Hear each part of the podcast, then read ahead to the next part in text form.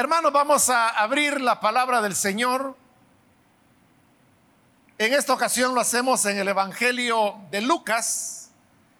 Busquemos el capítulo número 6 y ahí vamos a leer un versículo en el cual vamos a estar recibiendo la enseñanza.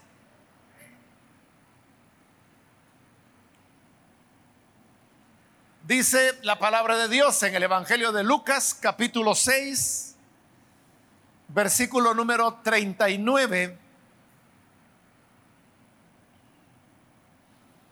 Y les decía una parábola. ¿Acaso puede un ciego guiar a otro ciego? ¿No caerán ambos en el hoyo? Solamente, hermanos, eso leemos. Pueden tomar sus asientos, por favor.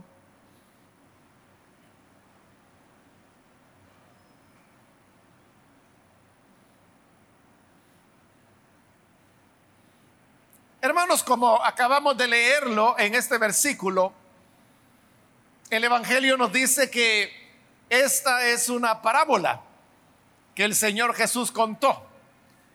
Y es una parábola muy cortita, porque solamente es un versículo y es el que hemos leído.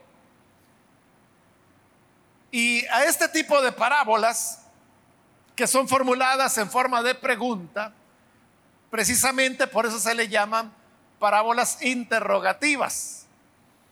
Son aquellas parábolas que el Señor relataba, pero las estaba relatando en forma de pregunta. Entonces, ve ahí, este es un ejemplo bien claro, porque es una pregunta y dice, ¿acaso puede un ciego guiar a otro ciego? Es una pregunta la que él está haciendo. Y la respuesta lógica es obviamente que no. Una persona ciega es una persona que tiene limitaciones o imposibilidad para poder ver y por lo tanto tiene dificultades para desplazarse, corre peligro de tropezar, de golpearse, etcétera. Es una persona que, que no puede ver. Y por esa razón es que el ciego necesita algún tipo de, de ayuda o de guía para poder orientarse. Muchos ciegos se valen de, un bastón porque con este pues van sondeando el, el camino por donde han de pasar. Hay otros ciegos que tienen perros, guías, que son perros obviamente entrenados y que les van guiando por el camino a casa, a la tienda, a donde quiera que puedan ir. Pero muchas personas, quizá la mayor parte de ciegos, lo que hacen es que buscan un guía, una persona que les pueda ayudar. Y los ciegos son personas a quienes vemos con frecuencia que van con la mano sobre el hombro de otra persona, la persona que va adelante es quien le va guiando y el ciego, normalmente si es hombre, le pone la mano sobre el hombro a la persona que le va guiando y de esa manera va caminando sabiendo que el guía le lleva por buen camino.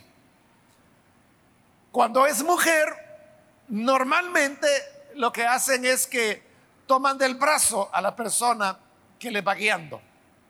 Ahora, el problema es que si la otra persona que está tratando de ayudar al ciego fuera otro ciego también. Porque una condición del que va a guiar es que pueda ver para poder guiar al que no ve. Pero el Señor está planteando aquí en esta parábola que qué ocurriría, y es la pregunta que él hace, si es un ciego el que va guiando a otro ciego. Ninguno de los dos puede ver. Por lo tanto, los dos están expuestos a las mismas limitaciones y los mismos riesgos. Por eso es que él dice que si un ciego va guiando al otro ciego, pregunta, ¿no caerán ambos en el hoyo? Jesús piensa en, en, la posibilidad de que haya un hoyo en el camino y si un ciego guía a otro ciego, pregunta él, ¿no se van a ir los dos dentro del hoyo? Y lógicamente sí, es lo, lo más probable que va a ocurrir porque ninguno de los dos ve. Ahora, esto solamente es una parábola y usted sabe que toda parábola siempre tiene el propósito de ilustrar una verdad. Normalmente una verdad que tenía que ver con la vida espiritual, con el reino de Dios, con aspectos que si se explicaran de otra manera sería quizás un poco complicado, pero como le digo aquí en un par de frases, en dos preguntas, el Señor ha planteado una parábola que cualquiera entiende. Ahora, la gran pregunta es, ¿qué es la enseñanza que el Señor quiere dar ahí? La enseñanza, hermanos, es la siguiente todas las personas, aunque no, no seamos ciegos físicos, pero todas las personas hay cosas que ignoramos en la vida. No lo sabemos todo. Es posible que una persona sepa de medicina pero quizá no sabe de economía o no sabe de leyes o no sabe de filosofía. El que se dedica a la contaduría, ese es su fuerte. Y esa persona nos puede guiar cuando nosotros no sabemos cómo deben hacerse las cosas. Por eso es que las empresas contratan contadores, contadoras que son personas que saben que pueden guiar a la empresa o al propietario del negocio a hacer las cosas correctamente. Ese contador no solamente es alguien que sabe sumar y restar, sino que es una persona que también tiene conocimiento, por ejemplo, de los códigos tributarios, es decir, las normas, las leyes que rigen las obligaciones fiscales, tributarias, que un ciudadano o que un empresario, un negocio tiene que cumplir. Esas son cosas que uno no sabe. Entonces se auxilia en alguien que sí sea. Es decir, el que no ve en ese campo contrata a alguien que sí pueda ver. Y si esta empresa necesita hacer publicidad, por ejemplo, el dueño puede conocer el negocio, pero eso no significa de que pueda hacer una buena publicidad. Por eso usted puede ver la diferencia entre empresas grandes y cómo hacen su publicidad y negocios pequeños de cómo hacen su publicidad. Y usted verá que la publicidad de las empresas grandes son, hermano, atractivas, de verdad cumplen su cometido. Pero si usted mira la publicidad de empresas pequeñas, como son pequeñas, no pueden contratar, por ejemplo, a un publicista. Entonces, ¿qué ocurre? Lo hace el dueño o lo hace el hijo del dueño. Y como hoy, hermanos, vivimos en una época cuando con una computadora, incluso con un teléfono, casi cualquiera puede diseñar logos, diseñar carteles, pero que pueda usar las herramientas no significa que sepa de publicidad. Y por eso usted puede ver de que muchas veces esos logos, esas imágenes son desastrosas. Es decir, con solo verlo no, no le genera confianza. Usted sabe de que están anunciando algo, pero no le da confianza de ir a comprar allí. Usted no sabe por qué, pero lo que está ocurriendo es que quien hizo ese logo o ese diseño no sabe nada, por ejemplo, acerca de teoría de colores o no sabe nada acerca de la psicología de los colores. Y por lo tanto va ahí solo porque ella puede manejar el programita con el cual se hacen logos o se hacen carteles. Así medio mundo dice, no, yo soy diseñador gráfico, dicen. Solo porque en YouTube vieron un tutorial que les enseñó cómo manejar esos programas, pero eso no significa que tenga toda la teoría.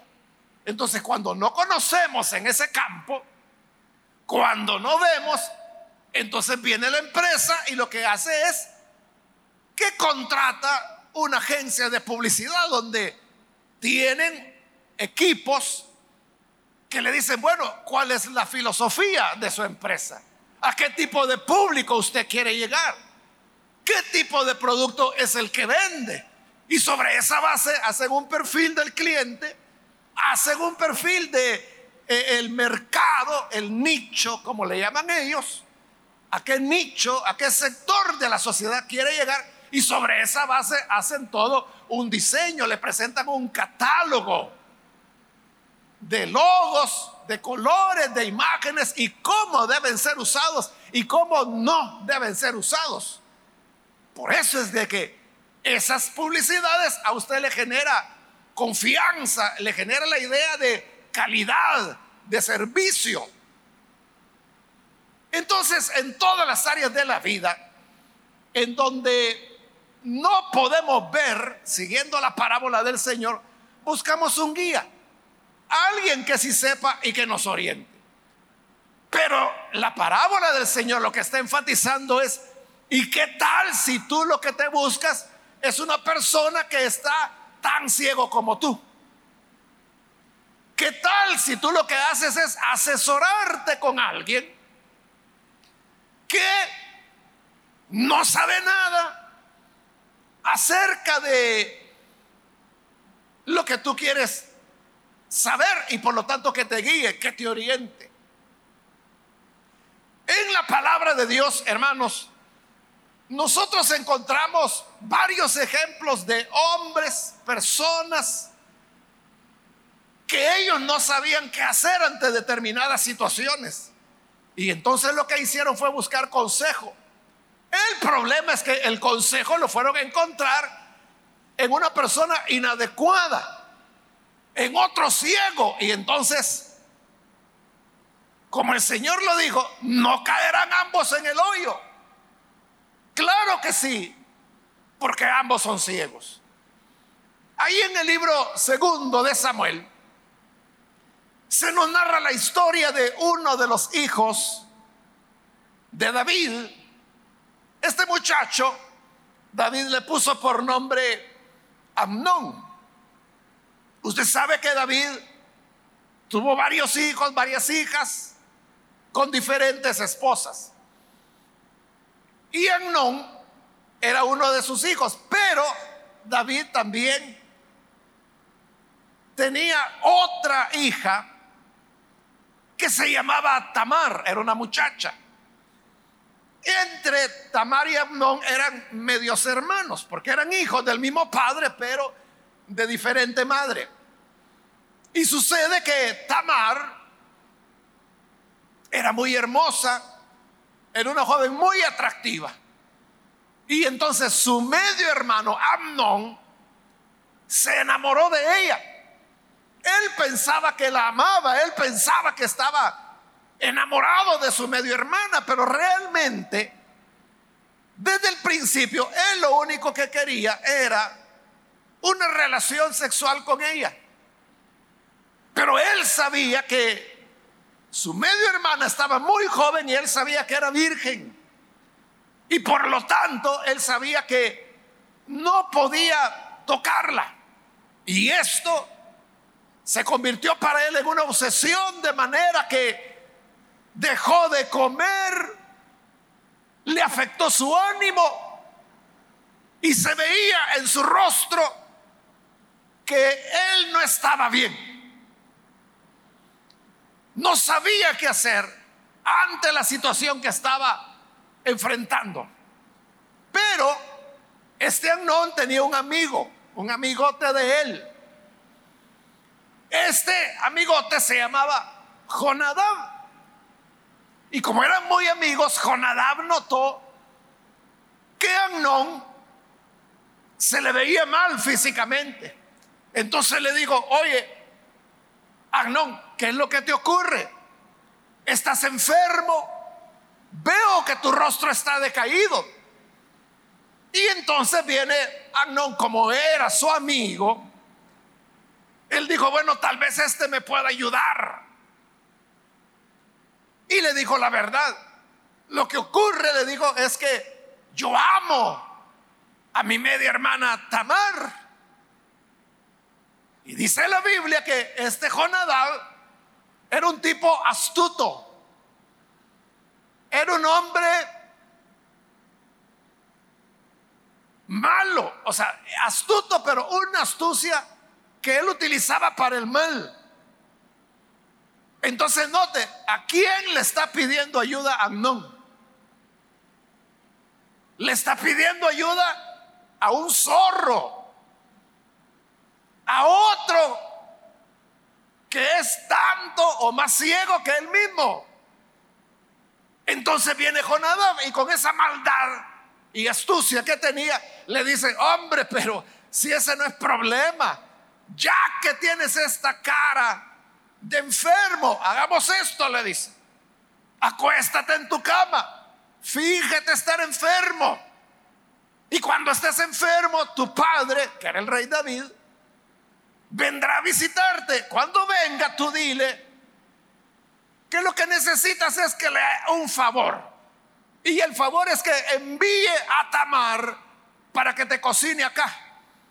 Entonces, Tamar vendrá y ya cuando ella venga, allí tú ya es cosa tuya. Ahí tienes que aprovechar, tienes que ponerte listo.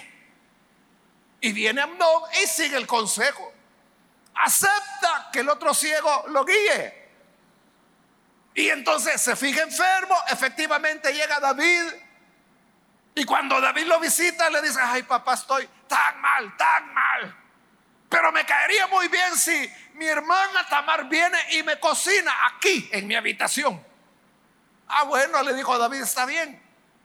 Yo le voy a decir a Tamar que venga. David con toda su inocencia va y le dice a la joven, a la niña, su hija, Tamar, mira, por favor, ve hoy a casa de tu hermano Amnón y ve a cocinarle. Y, ella llega, obediente, le cocina. Y cuando ya le ha cocinado, le dice, bueno, Amón, hermano, ya está aquí la comida, puede levantarte. Y él dice, es que estoy tan débil, tráemela aquí a la cama. A él no le importaba la comida, lo que le importaba era su hermana. Y entonces ella se acerca y siguiendo el consejo del otro ciego, de Jonadab, Amnon la agarra por la fuerza y la viola. Habiéndola violado, Tamar tenía un hermano, quien era Absalón, hermano de padre y madre. Y cuando él se enteró de que su medio hermano Amnón acababa de violar a su hermana, entonces dijo, este me la va a pagar. Pero no en el momento. Él se tomó su tiempo, esperó tranquilamente, él dijo, va a llegar un momento. Y así fue. Tiempo después, Absalón terminó asesinando a Amnón. ¿Por qué lo asesinó? Porque Amnón había abusado de su hermana. Pero si preguntamos, ¿por qué lo abusó? Porque se dejó guiar por otro ciego.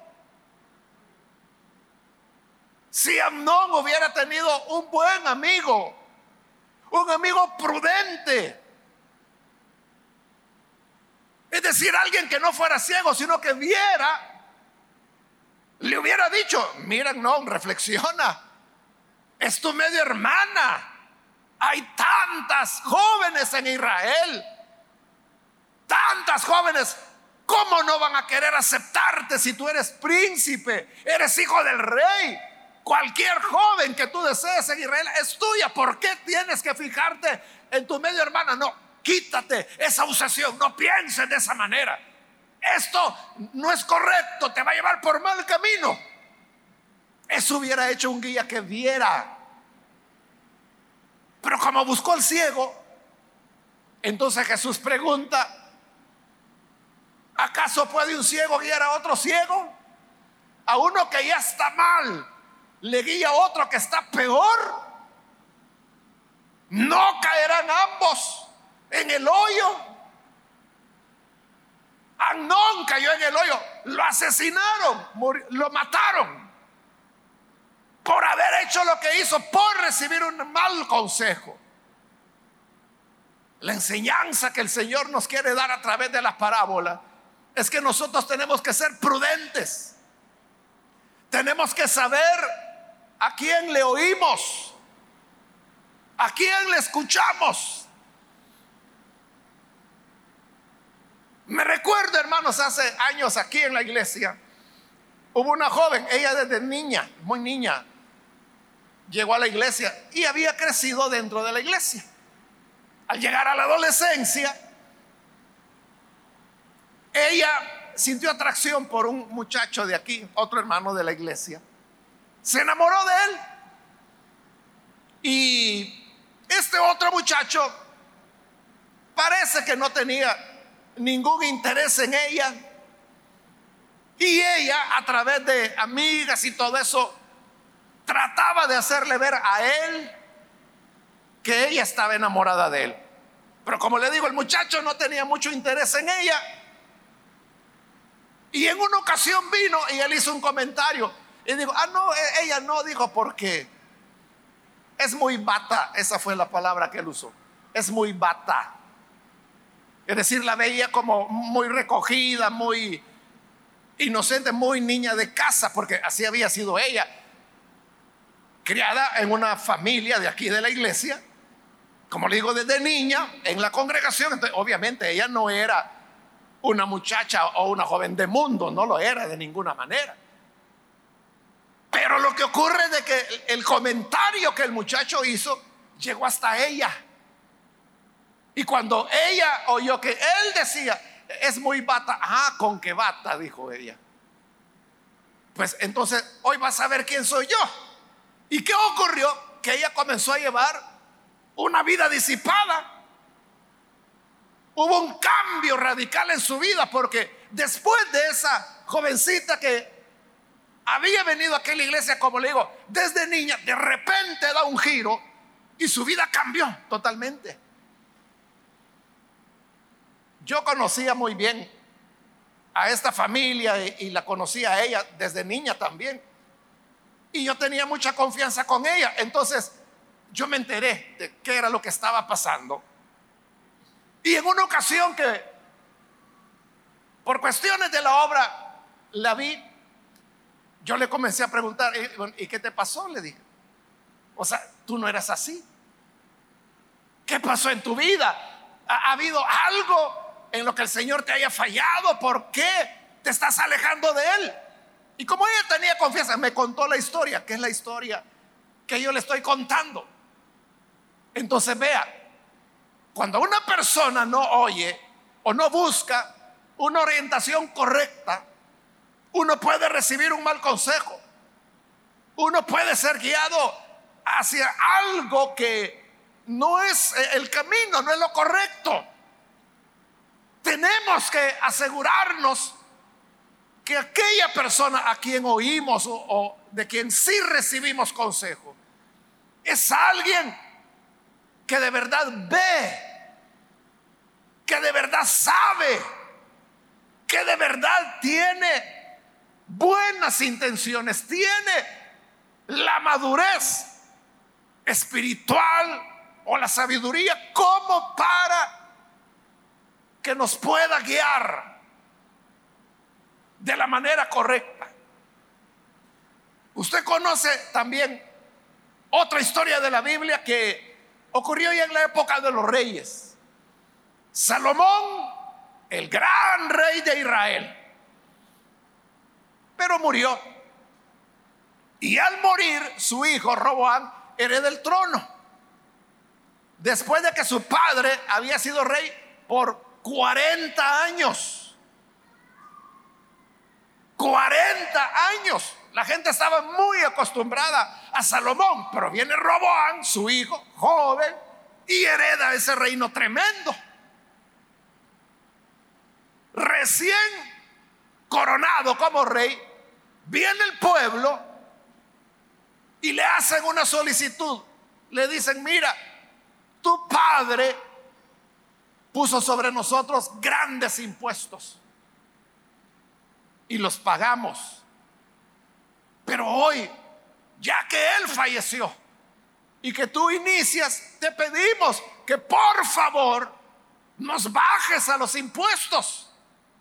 Roboán era joven y en ese momento no sabía qué decidir. Él no veía, no tenía la experiencia, pero hizo algo correcto. Le dijo, mire, no tengo en este momento la respuesta, pero regresen dentro de tres días y yo le voy a responder. Eso fue bueno porque le daba tiempo para poder consultar. Y es lo que hizo. Primero consultó a los asesores que su padre había tenido. Si se nos dice que Salomón fue el más sabio de los hombres, imagínense cómo eran sus asesores. Era gente muy sabia. Eran asesores del hombre más sabio. Y Roboán le dice, el pueblo vino a pedirme que se le bajaran los impuestos. Y aquellos sabios consejeros de su padre le dijeron, Roboán, esta es tu oportunidad. Bájale los impuestos. Concédeles lo que te están pidiendo. Y entonces este pueblo te va a amar y te va a servir para siempre. Ese era el consejo de los que veían.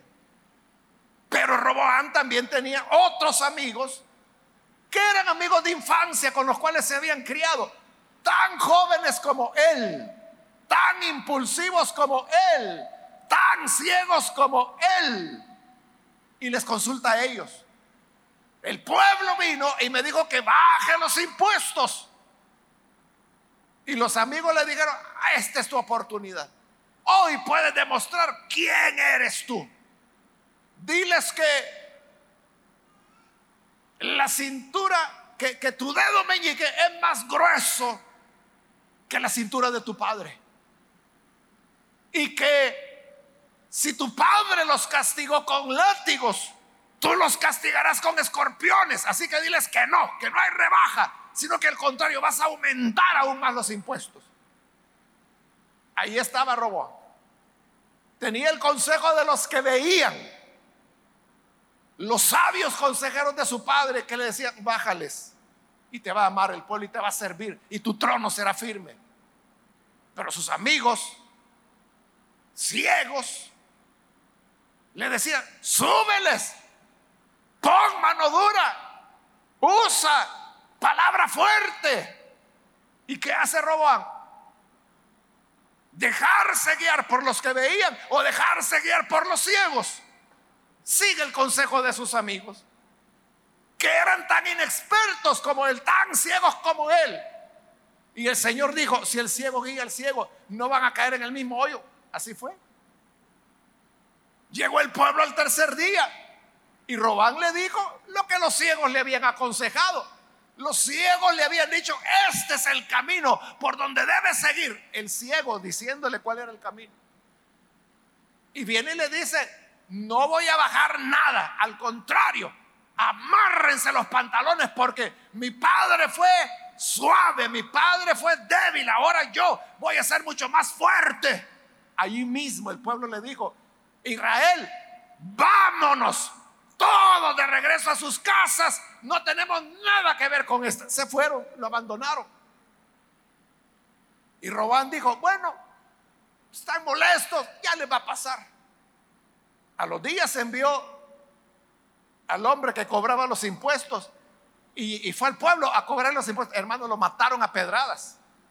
Y cuando Roboán supo que, supo que habían matado a pedradas a su cobrador de impuestos, él dijo, esto es serio, y huyó. Ahí fue cuando perdió el reino. Ahí es cuando el reino de Israel se rompe. Nunca más volvió a estar unido. Nunca más. ¿Y todo por qué? Por seguir el consejo de amigos igual que él. Cuando tú tienes una necesidad, cuando no sabes qué hacer frente a determinada situación, ¿a quién le pides consejo? ¿A quién escuchas? El ser humano es de una naturaleza que normalmente anda buscando que le digan lo que quiere oír. Él sabe o ella sabe lo que quiere y dice, voy a buscar a alguien que me diga lo que yo quiero, que me confirme lo que yo quiero. Entonces no está buscando una verdadera ayuda. Lo que quieres es que otro ciego te diga a ti, que también está ciego, cuál es el camino y que lo que va a ocurrir es que ambos caerán en el hoyo. Roboán cayó en el hoyo, se quedó sin reino y los amigos de él que creyeron que iban a gozar de su amigo, ahora rey, ahora era rey sin reino. Ambos cayeron en el hoyo, ambos perdieron todo. Entonces, ¿a quién oímos? Eso es lo que Jesús quiso enseñar cuando en esta parábola, ¿acaso ¿Puede un ciego guiar a otro ciego? ¿Puede un ciego guiar a otro ciego? ¿No caerán ambos en el hoyo? Un ciego no puede guiar a otro ciego. Y sí, ambos caerán en el hoyo. Entonces, aunque la persona a la cual consultamos quizá nos diga que estamos equivocados. Quizá nos diga una verdad que no queremos oír, pero Él está viendo. Está diciendo, no sigas por ahí, hay un hoyo. Vente por este otro lado. Y tal vez no, es que yo no quiero ir por ahí, yo quiero ir por acá. Sí, pero eso da el barranco. Pero yo quiero caminar ahí. Entonces, ¿Qué queremos de verdad? ¿Salirnos con la nuestra? ¿Seguir caminando con los ojos cerrados? ¿O queremos que de verdad haya alguien que nos guíe, que nos oriente? Entonces debemos ser cuidadosos. ¿A quién le pedimos consejo? En todas las cosas de la vida. Si uno va a pedirle consejo a alguien, que tiene intereses de por medio. En lo que queremos consultar, nos va, le va a orientar de acuerdo a esos intereses que tiene y no de acuerdo a lo que usted de verdad le conviene. Por eso es importante saber de qué hombro, en qué hombro confiamos para poner nuestra mano y decir, Él me va a guiar. Él ve. Él me va a indicar cuál es el camino. Y usted ahí va, pone su mano sobre el hombro de esta persona y va caminando. Y usted va tranquilo porque usted sabe que no lo va a meter al hoyo, no lo va, que si hay gradas, le va a decir, vaya, mire, aquí hay tres gradas. Acerquémonos. Sube el pie, aquí está la primera grada. Usted ya sabe da los tres pasos porque le han dicho que son tres grados y sigue caminando. Puede confiar.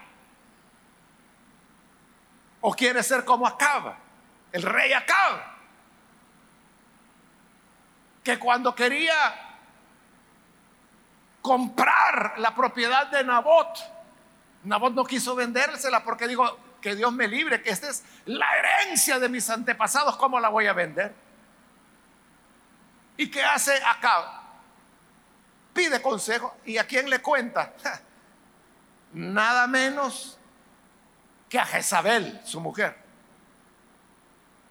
que Apocalipsis la presenta como una bruja. Y le dice Jezabel, ¿y acaso no eres el rey? Y por eso estás triste, porque este no te quiere vender. A ver, déjame a mí el asunto, yo te lo voy a resolver. Entonces viene Jezabel, contrata un par de vagos y le dice, mire, ustedes van a servir de testigos contra Nabot. Ustedes digan que lo oyeron blasfemar. Llevan a Nabot a juicio. Aparecen los dos vagos a los que Jezabel les había pagado. Ustedes digan que él blasfemó. Y como eran dos testigos y la ley decía que sobre la base de dos testigos se dirimía toda cosa, lo condenan, lo matan. Y ya que está muerto, llega Jezabel, vaya rey, le dijo, vaya a agarrar el terreno, es suyo. No, si Nabot no quiso, Nabot está muerto, le dijo. Así que esas tierras pasan al Estado, son suyas. Y acá feliz va a recoger el terreno que había sido de Nabot. Pero ahí en el terreno, ahí lo estaba esperando el profeta Elías. Ajá, rey, con que quieres el terreno de Nabot. Y comienza a decirle a Elías, mira, por esto que has hecho, te voy a matar. Y tu familia el que muere en el campo se lo van a comer las aves. El que muere en la ciudad se lo van a comer los perros. Ninguno va a tener sepultura. Habrá desgracia sobre tu familia. Voy a quitarte el trono. No va a sobrevivir nadie de la familia de acá. Lo voy a exterminar a todos por esta maldad que has hecho. Vaya. Por andar siguiendo el consejo de una ciega. Ese fue el final de acá. Entonces, cuán importante es a quien oímos. Por eso Jesús les dijo a sus discípulos, tengan cuidado de los fariseos, de los escribas, tengan cuidado, les digo, de la levadura de escribas y fariseos. Es decir, las enseñanzas que ellos daban. Porque estás yendo a oír a un ciego. Hermanos, que Dios nos ayude nos dé sabiduría, nos dé prudencia.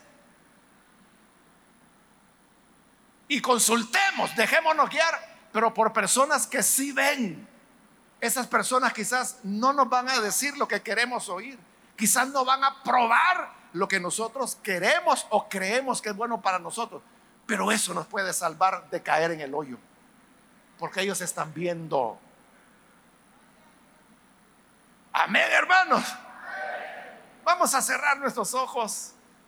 Y antes de orar, yo quiero hacer una invitación para las personas que todavía no han recibido al Señor Jesús como Salvador, pero si usted ha oído la palabra, hoy yo quiero invitarle para que usted pueda venir y recibir al Señor. Cuando Adán y Eva pecaron en el Edén, Dios le dijo, ¿por qué se esconden? Y el hombre le respondió, porque estamos desnudos. Y Dios le preguntó, ¿quién te enseñó que estás desnudo? Esa fue la pregunta de Dios. ¿Quién te enseñó? ¿A quién estás escuchando? ¿Y a quién había escuchado Adán? a la serpiente, al mismísimo Satanás. Y ahí comenzaron todas las desgracias para la raza humana. Entonces, ¿a quién estamos oyendo nosotros? Yo quiero ahora hacer una invitación para las personas que necesitan recibir al Señor Jesús como Salvador. Si este es su caso, yo quiero invitarle para que hoy pueda venir y pueda recibir la vida que el Señor ofrece. ¿Hay algún amigo que necesita recibir al Señor? Ahí en el lugar donde se encuentra, por favor, póngase en pie. Y con eso usted nos indica su deseo de que Jesús sea su guía. Si ese es su anhelo, póngase en pie, vamos a orar. es el momento para hacerlo. Cualquier amigo, amiga que necesita recibir a Jesús, póngase en pie. Si usted está en la parte de arriba, puede ponerse en pie. O en la parte de abajo, donde quiera que se encuentra. Con toda confianza, póngase en pie y vamos a orar por usted. Venga hoy. ¿Cuántas veces no ha tropezado en la vida? ¿Cuántas veces no cayó en el hoyo por oír amistades inconvenientes? Por oír personas que quizá envidia le tienen pero uno debe ser sabio y buscar a alguien que tenga madurez, conocimiento, sabiduría.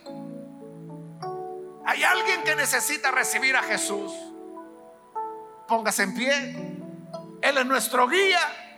Él es nuestro salvador. Nadie como Él para darnos salvación. Hay alguien que lo hace, póngase en pie. También quiero ganar tiempo e invito a los hermanos o hermanas que necesitan reconciliarse con el Señor. Puede ponerse en pie también en este momento. Alguien que se alejó, cayó en el hoyo, pero quiere levantarse, quiere retomar el camino. Reconcíliese hoy, póngase en pie y venga, vamos a orar. Quizá oíste mucho a tus amigos, esos amigos que en la vida nunca harán nada. Esos amigos que nunca pasarán de donde están. Si les oyes a ellos, no te espero un buen futuro quieres reconciliarte o recibir al Señor, ponte en pie.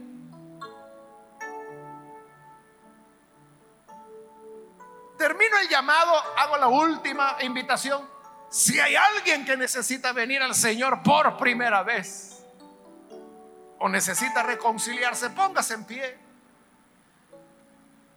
Muy bien, ahí atrás hay una persona que Dios lo bendiga. Si hay alguien más, de otra manera Vamos a orar en este momento.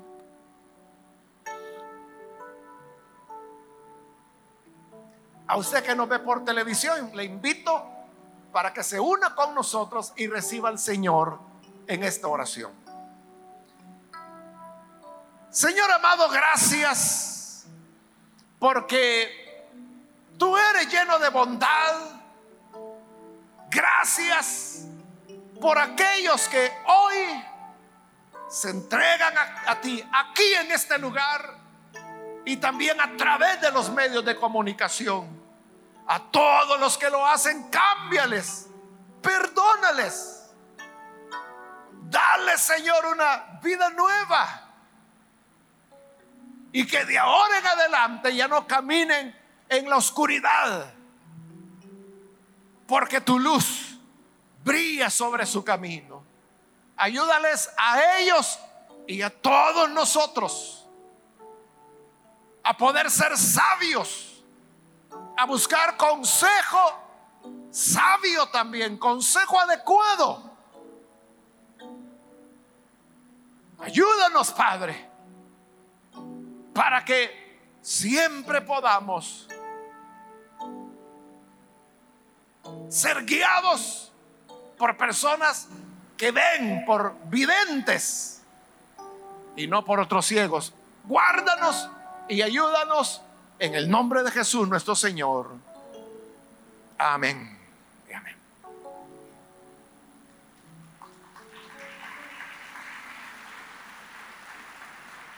Amén. Damos la bienvenida a esta persona que ha venido a la luz de Cristo. Que Dios le bendiga. Estamos, hermanos, ya en la parte final de nuestro culto. Los hermanos diáconos y diaconisas le están ofreciendo los sobres para que usted tenga esa facilidad de tomar el suyo y colocar lo que el Señor en su palabra nos pide. Y Él lo que nos pide son nuestros diezmos, nuestras ofrendas. Esa es la manera como la obra del Señor camina. Camina sobre la base de las donaciones que nosotros le damos al Señor. Y le damos a Él, en primer lugar, porque lo amamos, porque queremos ver su obra caminar, pero también lo hacemos por gratitud, al reconocer que todo, todo lo que hemos recibido viene de su mano. Oremos entonces para que el Señor bendiga a cada persona que hoy traemos al Señor nuestras ofrendas y nuestros diezmos. Señor, gracias te damos por tu grande bondad, bondad generosa, que siempre nos provee, nos sustenta, cuida de cada detalle que tenemos en la vida, a las personas que hoy traemos nuestro diezmo, nuestras ofrendas. Señor, bendice a cada uno. Multiplícales en gran manera que no tengan falta de ningún bien, sino que tú puedas bendecirles y recompensarles abundantemente como lo has prometido. Bendice su trabajo, bendice su empresa, bendice su empleo, bendice el negocio, la venta, que cada uno tenga o cualquiera sea el medio por el cual tú provees a tus hijos e hijas que sean bendecidos y prosperados para gloria tuya y testimonio de tu verdad. Por Jesús nuestro Señor lo pedimos. Amén.